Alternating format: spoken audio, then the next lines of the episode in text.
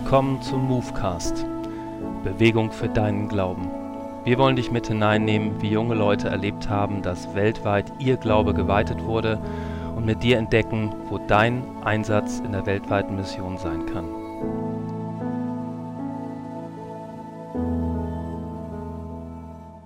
Ich habe mal wieder einen Gast bei mir, diesmal auch ganz persönlich, auch in Corona-Zeiten. Und zwar ist das der Mattis mit vollem Namen Matthias Morzog. Mattis, schön, dass du heute bei uns bist. Hi. Ähm, Mattis hat eine. Äh, Mattes mit E. Mit S, mit E. Ja, sorry. Alles klar. Ja, kein Problem. Überhaupt kein Problem. Wir noch in der Phase sind. Mattis hat eine ähm, positiv verhängnisvolle Entscheidung getroffen, nämlich er hat sich entschieden, dass er für zwei Jahre äh, mit einem Bus durch Europa fahren möchte. Mathis, du leitest nämlich schon im zweiten Jahr die Europatour, also das Go Global Auslandsjahr, ähm, wo es quer durch Europa geht. Ähm, erzähl uns doch mal, was ist das, äh, was ist diese Europatour? Wir sind, also ich leite die Europatour und ich stelle das Projekt immer vor in dem ganz kurzen Satz. Wir sind eine Gruppe von sechs Freiwilligen und einem Leiter, die mit einem Bus durch Europa fahren und in acht oder neun verschiedenen Ländern christliche Projekte und Gemeinden unterstützen. Das ist das ganz knapp zusammengefasst. Mhm. Und ich selbst hatte das viel im Kopf und andere haben das oft im Kopf, dass das hauptsächlich bedeutet, in einem Bus zu sitzen und unterwegs zu sein. Tatsächlich sind das dann irgendwie acht Fahrten oder so, Mhm. ähm, aber hauptsächlich besteht die Arbeit daraus, unterwegs mit den Gemeinden vor Ort zu sein. Also wir sind dann auch immer drei bis vier Wochen normalerweise an einer Stelle. Okay.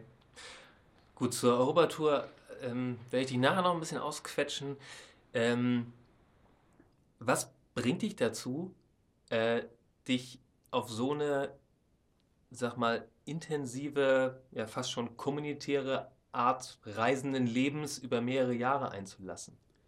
Ich habe ähm, Theologie studiert, also ich habe selbst ein Auslandsjahr mit der Allianzmission gemacht in Japan 2012-13. Danach habe ich angefangen Theologie zu studieren für ähm, fünf Jahre, war währenddessen auch noch mal im Ausland und ähm, habe am Ende des Studiums, so um zwei Jahre vor Ende des Studiums, wurde ein Leiter für die Europatour gesucht und ich habe mich gewundert, warum das keiner von den anderen Abgängern macht. Mhm. Und habe mir gedacht, warte mal, eigentlich kannst du das machen, wenn du Mhm. ähm, fertig bist mit dem Studium. Mhm. Und genauso habe ich das dann gemacht. Also ich habe darüber nachgedacht, habe gebetet und habe gedacht, mir gedacht, das ist eine coole Sache. Noch bist du jung, ähm, du bist Single, ungebunden Mhm. und du hast diese Chance.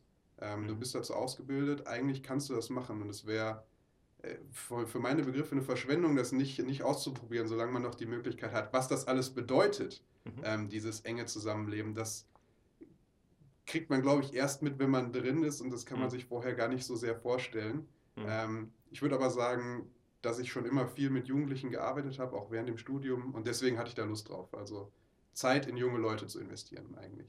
Okay, das ist spannend. Äh, gehen wir mal ein Stück zurück in deinem Leben. Du hast eben gesagt, du hast Theologie studiert, also du hast schon mal fünf Jahre mit der Allianzmission in einem Haus verbracht, Ja. hier im Kronburg-Forum. Du kennst auch schon das wunderbare, äh, wunderschöne Dorf Eversbach, wenn man es denn mag.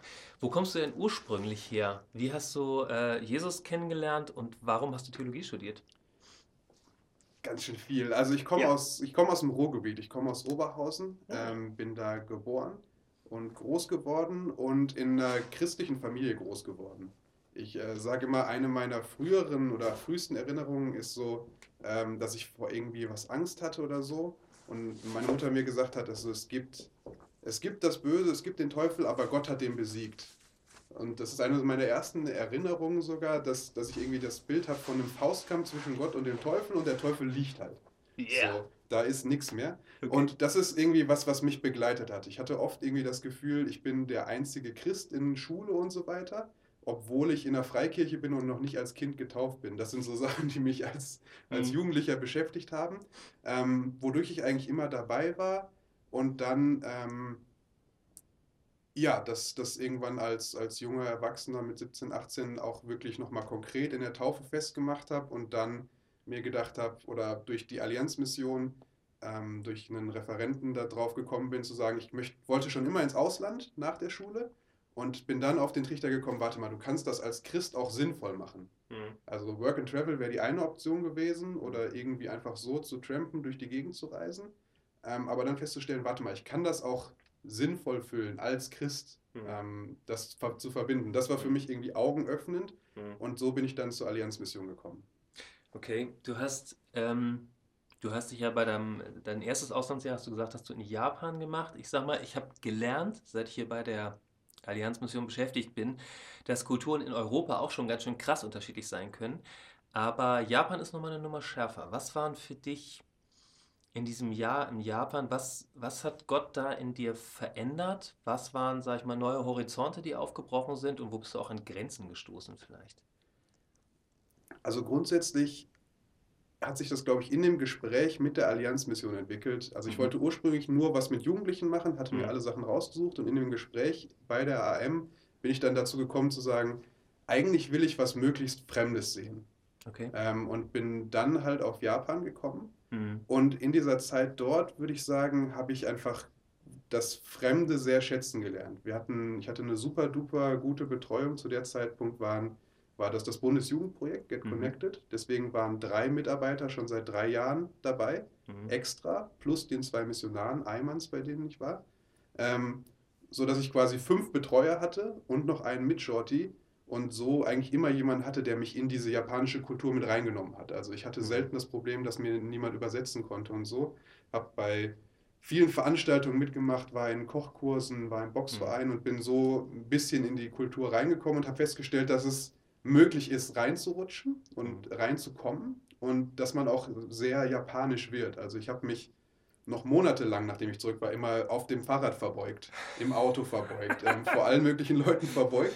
Ja. Und ähm, das, das war so das, das Positive daran, aber dann gleichzeitig die Frage, okay, wie, wie müsste eigentlich asiatische Theologie aussehen? Also mhm. wie, also weil, weil viel, oft habe ich gesehen, dass, in, dass es Gemeinden gibt, die, die erreichen Leute, das ist super. Da, da bin ich total Feuer und Flamme für, dass Leute erreicht werden. Aber ich habe mich auch gefragt, diese Gemeindegebäude sehen oft eher europäisch aus und auch mhm. der Gottesdienst ist europäisch und es sind irgendwie europäische Lieder, die übersetzt sind. Ähm, wo ich mich gefragt habe, wie kann man eigentlich ähm, Theologie machen für Japaner, die japanisch ist und nicht irgendwie, dass ich mein europäisches mitnehme. Ja, dann sag doch mal. Und das, ist, ja, ja, und das ist eine Frage, die, die, die da für mich aufgegangen ist ja. und die ich zu dem Zeitpunkt noch nicht klar hatte, aber die mich im Studium ähm, quasi sehr beschäftigt hat, die ich dann okay. mitgenommen habe. Wow. Wo ich für mich sagen würde, dass es echt eine, eine, eine, eine schwierige Geschichte ist. Mhm. Weil ich für mich erlebt habe, dass, dass man halt 30, 40, 50, 60 Jahre in, in Japan teilweise sein kann und immer noch sagen würde, ich bin schon sehr weit, aber ich bin kein Japaner. Es gibt mhm. immer noch Momente, wo ich auf kulturelle Barrieren stoße, wenn ich feststelle, ich bin noch nicht Japaner. Und die, die, die das spiegeln mir auch Japaner wieder. Mhm.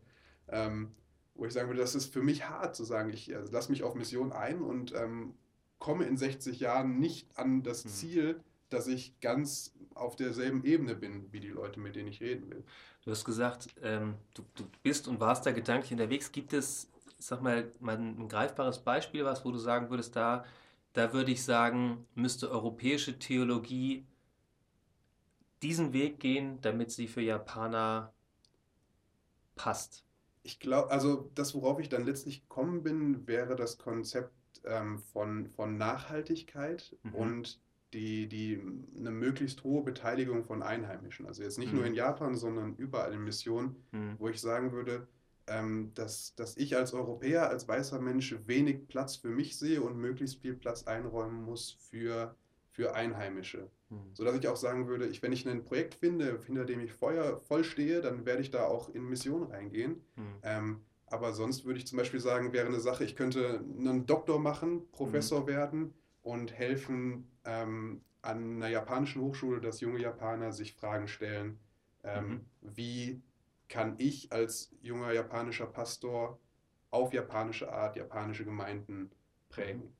Ähm, mhm. Aber das ist halt kein, kein leichter Weg und ich will damit nicht sagen, dass die Sachen, die die Allianzmission oder sonst wer in Asien und sonst wo macht, schlecht sind. Mhm. Ähm, ich denke mir nur, dass ich einen riesen Respekt für diese Menschen habe, die das machen. Mhm. Ich mir aber denke, von dem, was ich da reinstecke und dem, was rauskommt, wünsche ich mir einen Weg, der systemisch irgendwie mehr Leute effektiver erreichen kann. Aber da bin ich auch noch nicht am Ende und das Ja, ist eine okay. Riesenfrage. Also, Ähm, auf den Punkt gebracht, damals dein Auslandsjahr. Ähm, du hast von Nachhaltigkeit gesprochen. Was war die nachhaltigste Auswirkung auf deinen Glauben in diesem Jahr? einfach festzustellen, dass Christentum weltweit ist. Mhm. Also das war, glaube ich, die, die, das ist nicht sehr, es ist ein bisschen subtil vielleicht gewesen, aber festzustellen, diese Menschen, die ich hier treffe, das ist meine Verwandtschaft. Mhm. Das sind meine Brüder und Schwestern, so Mhm. ziemlich wortwörtlich. Die mögen ganz anders sein als alles, was ich Mhm. jemals gesehen habe, aber das sind meine Brüder und Schwestern.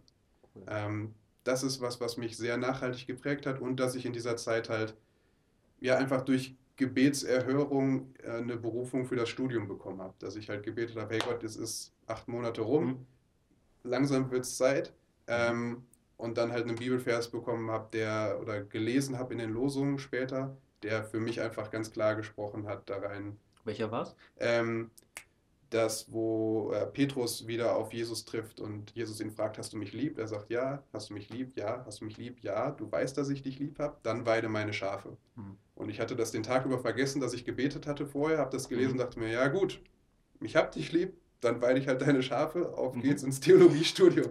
Okay. Sehr cool.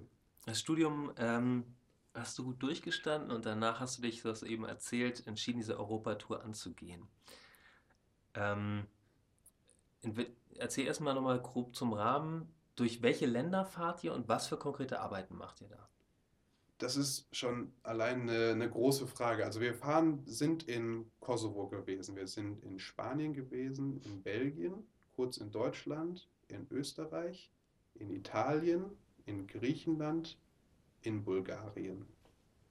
Das sind die Länder Mhm. und die Aufgaben sind sehr, sehr unterschiedlich, so wie die Arbeiten der Missionare unterschiedlich sind. Das kann sein, dass wir in Gottesdiensten helfen, dass wir dort Musik machen. Es kann sein, dass wir Predigten gestalten. Mhm. Wenn man es zusammenfassen will, ähm, soziale Sachen, Mhm. geistliche Sachen und handwerkliche Sachen. Okay. Das ist natürlich cool, weil dann je nachdem, was für Jugendliche, äh, was für junge Leute du dabei hast, auch für jeden was dabei ist. Exakt, es kann halt sein, dass man, dass man halt mal mehr handwerkliche Sachen macht und Mhm. dann kann es aber wiederum sein, dass man eine längere Zeit hauptsächlich in Gottesdiensten mit dabei ist. Mhm. Ähm, dann ist halt, es ist halt ein Auf und Ab. Und das ist dieses Jahr halt besonders schwierig gewesen, weil wir zum Beispiel vergleichsweise wenig soziale Sachen gemacht haben, die Mhm. jetzt alle in der Zeit gekommen wären, die Mhm. in die Corona-Zeit gefallen sind. Und das war ein bisschen frustrierend, aber im Durchschnitt ist eigentlich für alle was dabei. Also, Was ist denn deine Aufgabe als Leiter dabei? Und ähm, also ich sag mal, wie, wie bereitet man sich darauf vor, für ein Jahr lang äh, mit sechs jungen Erwachsenen unterwegs zu sein? das ist eine gute Frage, ob man sich darauf vorbereiten kann. Also ich glaube, die einzige, die beste Vorbereitung ist, dass man, dass man irgendwie gerne Zeit mit Jugendlichen verbringt, Hm. sich sicher ist, dass man das, dass man von der Ausbildung her einigermaßen klarkommen wird Mhm. und dann eine gehörige Portion Ignoranz und Selbstvertrauen. Also, weil wenn man, wenn man weiß, was das bedeutet, dann, dann kommt man vielleicht noch mal ins Zögern. Es ist halt super komplex. Ähm, ich bin, also meine eig- eigentliche Aufgabe, wenn man es ganz platt sagen will, ist, ich betreue die Jugendlichen Hm. und ich bin der Verbindungsmensch zwischen den Jugendlichen, dem Team, das herkommt, um Sachen zu machen, und den Missionaren. Das heißt, Mhm. ich spreche mit den Missionaren, kläre ab, was ist zu tun, wann ist was zu tun und führe das dann quasi mit dem Team durch. Mhm. Das ist die, die, die einfachste Ebene von dem, was ich mache. Mhm. Ähm, aber damit hängt halt zusammen, dass ich den kompletten Tag 24-7 mit dem Team und zusammen unterwegs bin, ähm, mit dem Team zusammen arbeite, mit dem Team zusammen lebe und ähm, einfach alles mit denen zusammen mache. Und da halt nicht nur der Leiter bin, der diese Sachen macht, sondern auch gleichzeitig Mitbewohner, Freund, Seelsorger. Mhm. Ähm, und das halt sehr, sehr komplex ist, dann Mhm. ja sehr viele Sachen zusammenspielen. Das heißt, ich habe hab das ja eingangs ähm, so scherzhaft als kommunitäres Leben auf Reisen bezeichnet. Trifft es das für dich? Das trifft es sehr gut, ja. Also ich habe tatsächlich jetzt überlegt, ähm, also wenn ich, wenn ich irgendwie umziehe oder die Tour beende, Mhm. dann habe ich mir was angeguckt, wo man mit vielen Christen zusammenleben kann. Okay. Ähm, und es viel um Gebet geht und so weiter. Und ich mir gedacht habe, boah, habe ich da Lust drauf nach der Zeit Europatour? Mhm. Und mir dann gedacht habe, wenn ich dann ein Einzelzimmer habe, ist das schon mehr Luxus, als ich auf der Europatour normalerweise habe. Ja. Ähm, ich sage auch öfters, ähm, um das so deutlich zu machen, warum es so intensiv ist, also so eng, wie man auf der Europatour zusammenlebt, lebt man nur noch mit dem Partner, den man sich ausgesucht hat mhm. und den Kindern, die man sich im besten Fall halt auch ausgesucht hat, aber für die man eine Verantwortung hat zusammen. Mhm. Das ist eine so dichte Art von Leben, wie man sie mhm. sehr, sehr selten später haben wird. Mhm. Ähm, und das ist halt, wenn man sich das, dessen bewusst wird, versteht man, glaube ich, nochmal mehr, wieso mhm. das so intensiv ist. Mhm. Ähm, und vor allen Dingen lebt man noch mal enger zusammen eigentlich als mit seinem Partner, weil du bist jetzt auf der Arbeit, mhm. so, deine Frau ist mhm. zu Hause oder auch auf der Arbeit ja. ähm, und ihr seht euch vier Stunden am Tag, mhm. acht Stunden am Tag, so, wenn man Schlafen mhm. mitrechnet und so. Mhm.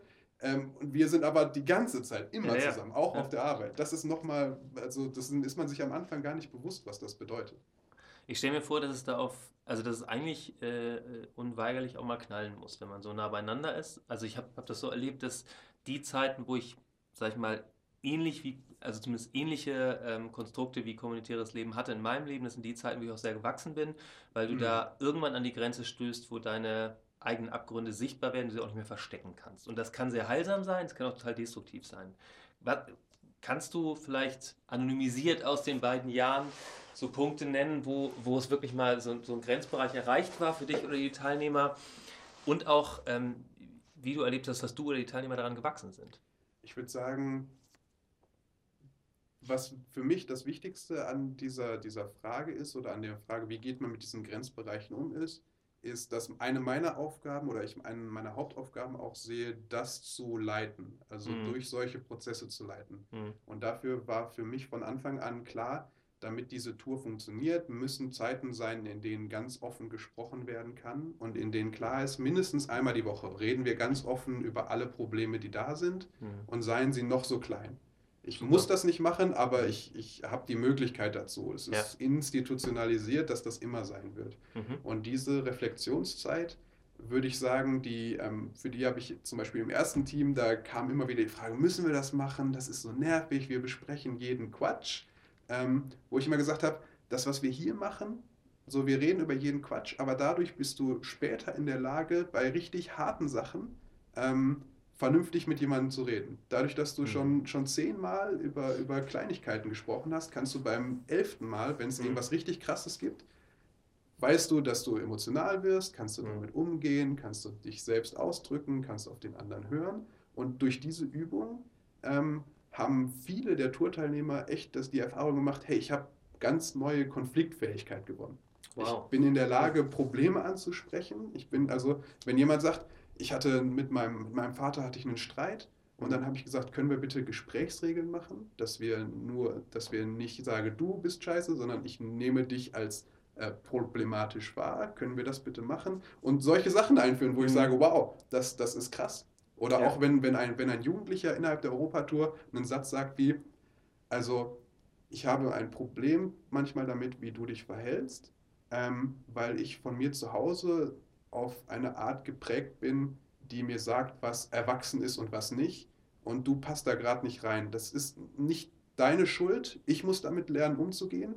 Ähm, aber auch, auch du, es wäre mir wichtig, dass du darauf achtest, wie du damit umgehst. Und das ist ein O-Ton. Also das ist fast hat, schon beängstigend das reflektiert. Ein, ja. Das hat ein 18-Jähriger so gesagt und das war so ja. noch relativ am Anfang der Zeit. Mhm. Ähm, ja, also du, genau, also eins drückst du aus, dass auf jeden Fall Konfliktfähigkeit, Reflexionsfähigkeit ein ganz großes Wachstumsfeld ist für die jungen Leute. Ähm, du hast zwei Durchgänge erlebt, mhm. die auch unterschiedlich waren. Der zweite auch nochmal besonders dadurch, dass er durch Corona ähm, abgebrochen wurde, da können wir gleich noch drüber reden, aber was sind so Kernpunkte, was du, was du wahrgenommen hast, wo, wie die, sich die jungen Leute entwickeln in diesem Jahr? Was neben Reflexionsfähigkeit, neben, äh, neben ähm, Konfliktfähigkeit, wo sind sie gewachsen? Ich glaube, ähm, was, was die meisten sagen würden, wenn wir wieder dabei sind, die, die Sachen, die wir machen, sind Soziales, ähm, Praktisches, also handwerkliche Sachen und äh, Sachen in Gottesdiensten, würde ich sagen, dass sich jeder unterschiedlich entwickelt hat, je nachdem, was sie viel gemacht haben. Also es gibt Leute, die würden wahrscheinlich sagen, ich habe in einer der ältesten Gemeinden in protestantischen Gemeinden in Bulgarien gepredigt. So. Hm. Ich habe vor Leuten sprechen noch mal mehr gelernt. Andere mhm. würden sagen, ich habe festgestellt, ähm, wie gut man in unterschiedlichen Kulturen klarkommen kann, auch wenn man die Sprache zum Beispiel gar nicht spricht. Andere mhm. würden sagen, ich habe die Organisation Allianzmission und die Auslandshilfe in, in Einsätzen in den Ländern ganz neu kennengelernt und eine mhm. ganz neue Verbundenheit zum Bund FEG entwickelt. Ähm, mhm. Verstanden, wie mhm. die Sachen eigentlich alle zusammenhängen und ganz mhm. viele Leute getroffen. Andere würden sagen, und ich glaube, das ist eine der Sachen, die viele betrifft, ich habe acht bis zehn verschiedene Gemeinden gesehen hm. und nochmal ganz neu verstanden, wie unterschiedlich sich Reich Gottes in der Welt ausprägen kann. Okay. Also, weil viele hm. von uns sind in einer Gemeinde, zwei Gemeinden, hm. je nachdem, wie oft man mal umgezogen ist. Hm. Ähm, aber die wenigsten haben so einen Eindruck in so viele Gemeinden. Mhm. Und dieses, also das Multikulturelle, dann ähm, das, das, das Geistliche, hm. dann viele handwerkliche Fähigkeiten. Also ich mhm. kann ganz vieles einfach, ja. einfach mal ausprobieren und ja. stelle fest, das geht. Und ganz praktische Life Skills von, also es macht mir keine Angst, aus Deutschland in den Kosovo zu fahren, nach Griechenland zu fahren mit dem Bus. Ja, so, Mautstationen sind Mautstationen, eine Fähre mhm. kann man buchen, Unterkünfte kann man buchen, das ist alles irgendwie machbar. Wo mhm. es mir genauso ging, dass ich mhm. mir dachte, Alter, keine Ahnung, wie ich jetzt nach Kosovo komme. Ne? Heute kann ich dir sagen, in Nisch rechts abbiegen und die Straße einfach immer weiter runterfahren, dann kommst du in Kosovo. Der Grenzposten ist nicht so schlimm, wie man sie immer gesagt kriegt. Also das sind halt so, so einfach so praktische Sachen, ja, ja, die, die, man, die man sonst nicht erlebt. Ja. Ähm, Genau, zur Erläuterung für unsere Hörer, du hast gesprochen von der Auslandshilfe und von der FEG. Äh, die FEG sind die Freien Evangelischen Gemeinden. Das ist der äh, Gemeindebund, ähm, zu dem wir, die Allianzmission, die Auslandsmission sind. Und die Auslandshilfe ist ein weiteres Werk, das zu diesem Gemeindebund dazugehört, nämlich die Auslands- und Katastrophenhilfe, die unter anderem in Kosovo oder Bulgarien äh, ganz praktisch hilft durch Hilfslieferungen und ähnliches. Ähm, was waren ähm, also ihr seid unheimlich vielen Leuten begegnet, in ganz unterschiedlichen Kulturen. Was mhm. waren für dich über die zwei Jahre, was waren so Highlights, wo, äh, so, so, so, ähm, so, so Gott-Momente in diesen Jahren, wo du sagst, wow, ich bin fasziniert, was Gott gerade mit uns als Team tut, mit mir tut, mit den Shorties tut oder durch sie tut. Mhm. Fallen dir ein paar ein?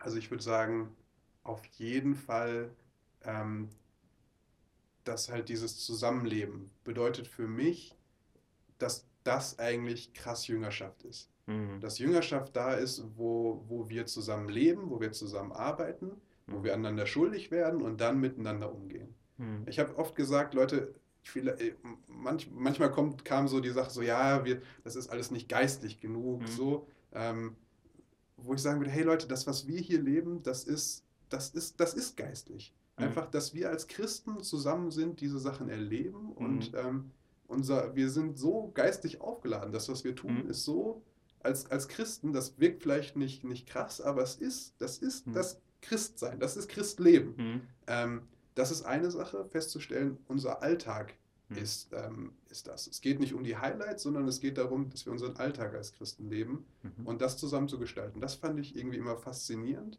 Ähm, und ich habe zum Beispiel als, als, als eine Erinnerung, im, dass wir im Kosovo die Gebetszeiten total, total intensiv erlebt haben, wo einfach kreative Wege gefunden wurden zu beten.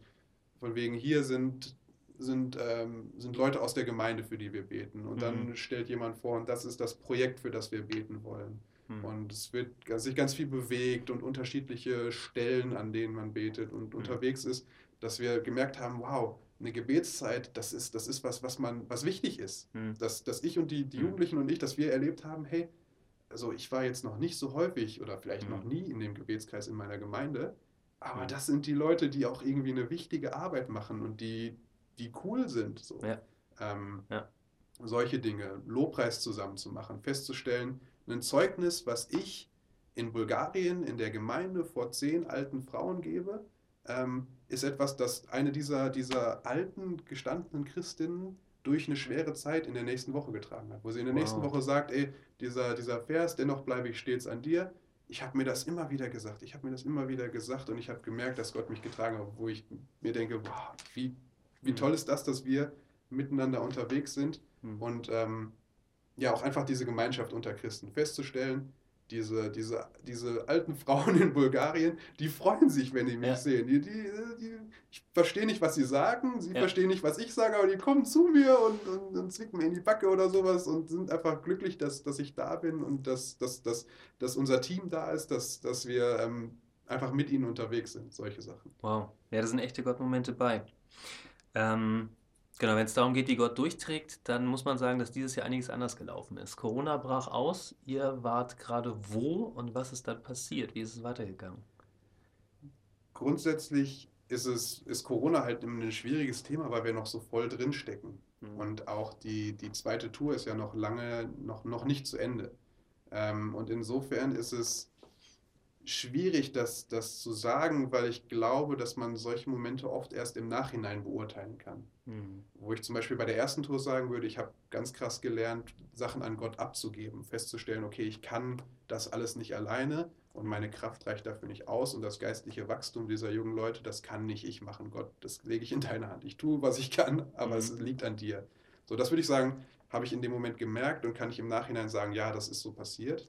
Mhm. Und bei Corona ist es halt so, wir waren in Griechenland im März, ähm, waren gerade angekommen, seit zwei Wochen ungefähr dort. Und dann wurde es immer massiver. Die Flughäfen haben angefangen zuzumachen. Ähm, ein Mitarbeiter der Allianzmission saß in einem Nachbarland fest und kam nicht so richtig mit dem Flieger wieder raus. Mhm. Und dann wurde die Situation brenzliger im Sinne von, wir müssen jetzt was entscheiden. Die Eltern werden bald anrufen. Und dann haben Thomas Schech, Lorena und ich, also die drei Menschen, die dafür zuständig sind für die Europatour, beschlossen, okay, es ist das Verantwortlichste, zurückzukommen. Sind mit dem Flieger dann zurück, der Bus steht noch in Griechenland. Ähm, mal gucken, Hofft ihr zumindest. Mal gucken, nee, der, der steht innerhalb von, von einem gesicherten Gelände. Ja. Aber wo ich sagen würde, da, da habe ich gemerkt, okay, Gott, Gott trägt uns durch und mhm. ähm, das Leben geht auch weiter.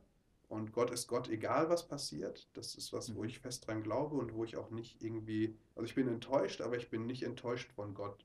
Mhm. Ähm, aber auch sagen würde, ich stecke da noch voll drin. Also mhm. die Tour ist noch nicht zu Ende. Ich bin immer noch mit, mit äh, jungen Leuten unterwegs, nicht mehr dasselbe mhm. Team wie vorher. Ähm, aber ich bin immer noch unterwegs und ich glaube, das wird auch noch eine Weile dauern, bis ich mhm. darüber irgendwie im Rückblick Sachen sagen kann.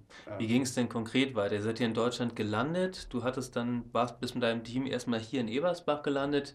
Wie ging es dann weiter? Was machen die jetzt? Haben die ihr Auslandsjahr zu Ende geführt oder nicht? Wir sind mit ähm, dem Europatour-Team zurück nach Deutschland gekommen, ähm, sind dann erstmal in, in, nicht direkt in Quarantäne gegangen, das war damals noch nicht das Gesetz, ähm, sondern haben uns halt isoliert, haben möglichst wenig Kontakt gehabt, aber haben schon angefangen im Keller von der Allianzmission bisschen mitzuhelfen, damit wir was zu tun haben. Mhm. Und dann war natürlich die Frage, okay, wie geht es jetzt weiter? Und einige hatten auch sofort die Perspektive, hey, ich kann schon Praktika für mein Studium machen, ich kann schon mhm. andere sinnvolle Sachen machen, da muss ich nicht zwangsläufig hier in Eversbach bleiben, das ist für mich nicht die ideale Perspektive, was ich auch gut verstehen kann. Mhm. Ähm, so ist es dazu gekommen, dass eine Zeit lang waren wir zu sechst, dann sind noch drei Kurzzeitler aus Südostasien zurück nach Deutschland gekommen die mhm. quasi auch zu der Gruppe dazugekommen sind. Mhm. Das heißt, es waren dann neun Kurzzeitler und ich.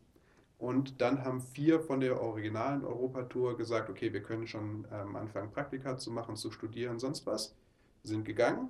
Und dementsprechend habe ich jetzt noch ein Team von fünf Leuten aus zwei Original-Europatourern und drei Südostasien-Shorties. Mhm. Und mit denen sind wir jetzt in Eversbach, machen verschiedene Projekte für die Öffentlichkeitsarbeit, ähm, helfen bei der Go Global, bei der Zeitschrift von der Allianzmission, ähm, ich bin bei Sachen für andere Kurzzeitler, die zurückgekommen sind aus dem Ausland dabei. Da mhm. gibt es Online-Vorträge. Mhm. Habe ich was über Enttäuschung und Vergebung ähm, oh, arbeiten dürfen, habe mich nochmal mhm. in die Bib gesetzt. Und das war auch alles spannend. So machen wir ganz viele verschiedene Sachen, was jetzt hier halt in der Nähe anfällt mhm. und mit möglichst wenig Menschenkontakt machbar ist. sehr cool, sehr, sehr cool. Ähm, was, waren für, was war für dich ähm, genau, also dieses, das Jahr geht jetzt irgendwann zu Ende. Ähm, was nimmst du aus diesen zwei Jahren für dich mit? Vielleicht so zwei, drei Big Points, wo du sagst, das, das nehme ich mit in mein weiteres Leben. Mhm. Das ist eine schwere Frage, die, in der ich glaube ich auch gerade ziemlich genau drin stecke, dass ich überlege, okay, was, was nehme ich eigentlich mit? Mhm. Ähm, eine Sache, die ich auf jeden Fall mitnehme, ist die, die Fähigkeit, mich kulturell anzupassen und mit Menschen zusammenzuarbeiten, die ganz anders ticken vielleicht als ich. Mhm. Ähm, das, das war was, was ich vorher schon gerne gemacht habe und wo ich sagen würde, da habe ich auf jeden Fall noch mehr drin gelernt.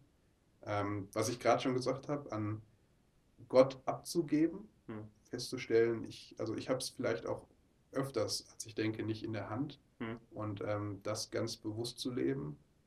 Mhm. Ähm, ja, Spiritualität zu leben, also die Frage, wie gestalte ich mein Gebetsleben, mein, mein, meine stille Zeit, das war einfach sehr hilfreich, das jetzt zwei Jahre lang durchzuziehen mit den jungen Leuten, wo ich halt gesagt habe, wir lesen 20 Minuten die Bibel, wir beten 20, äh, wir reden darüber 20 Minuten, wir beten 20 Minuten und mein Ziel ist, dass selbst wenn ihr das auf 10 Minuten kondensiert von 5 Minuten Bibel lesen und 5 Minuten beten, habt ihr immerhin etwas, wo ihr eine Routine drin habt. Ja. So, das was, was ich mir auch selbst mitnehme, okay. das nochmal intensiver zu leben.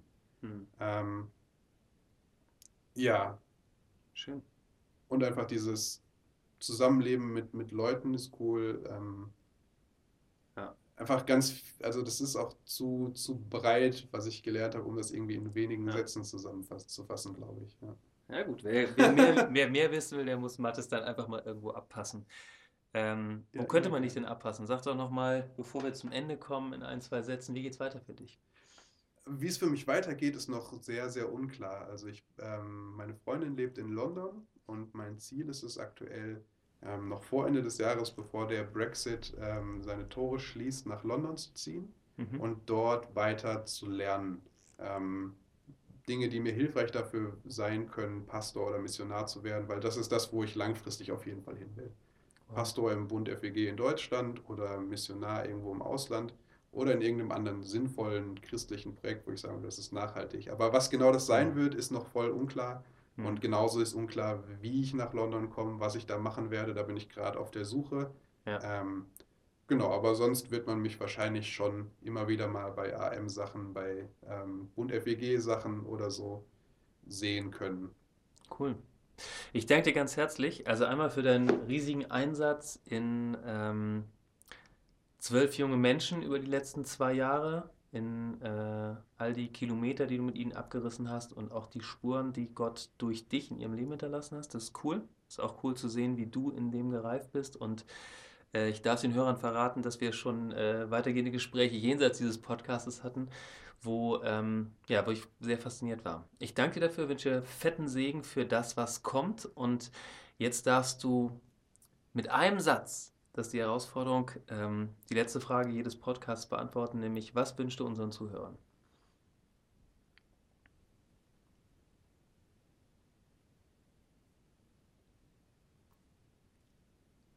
Gott in ihrem Alltag in ganz banalen Dingen zu erleben.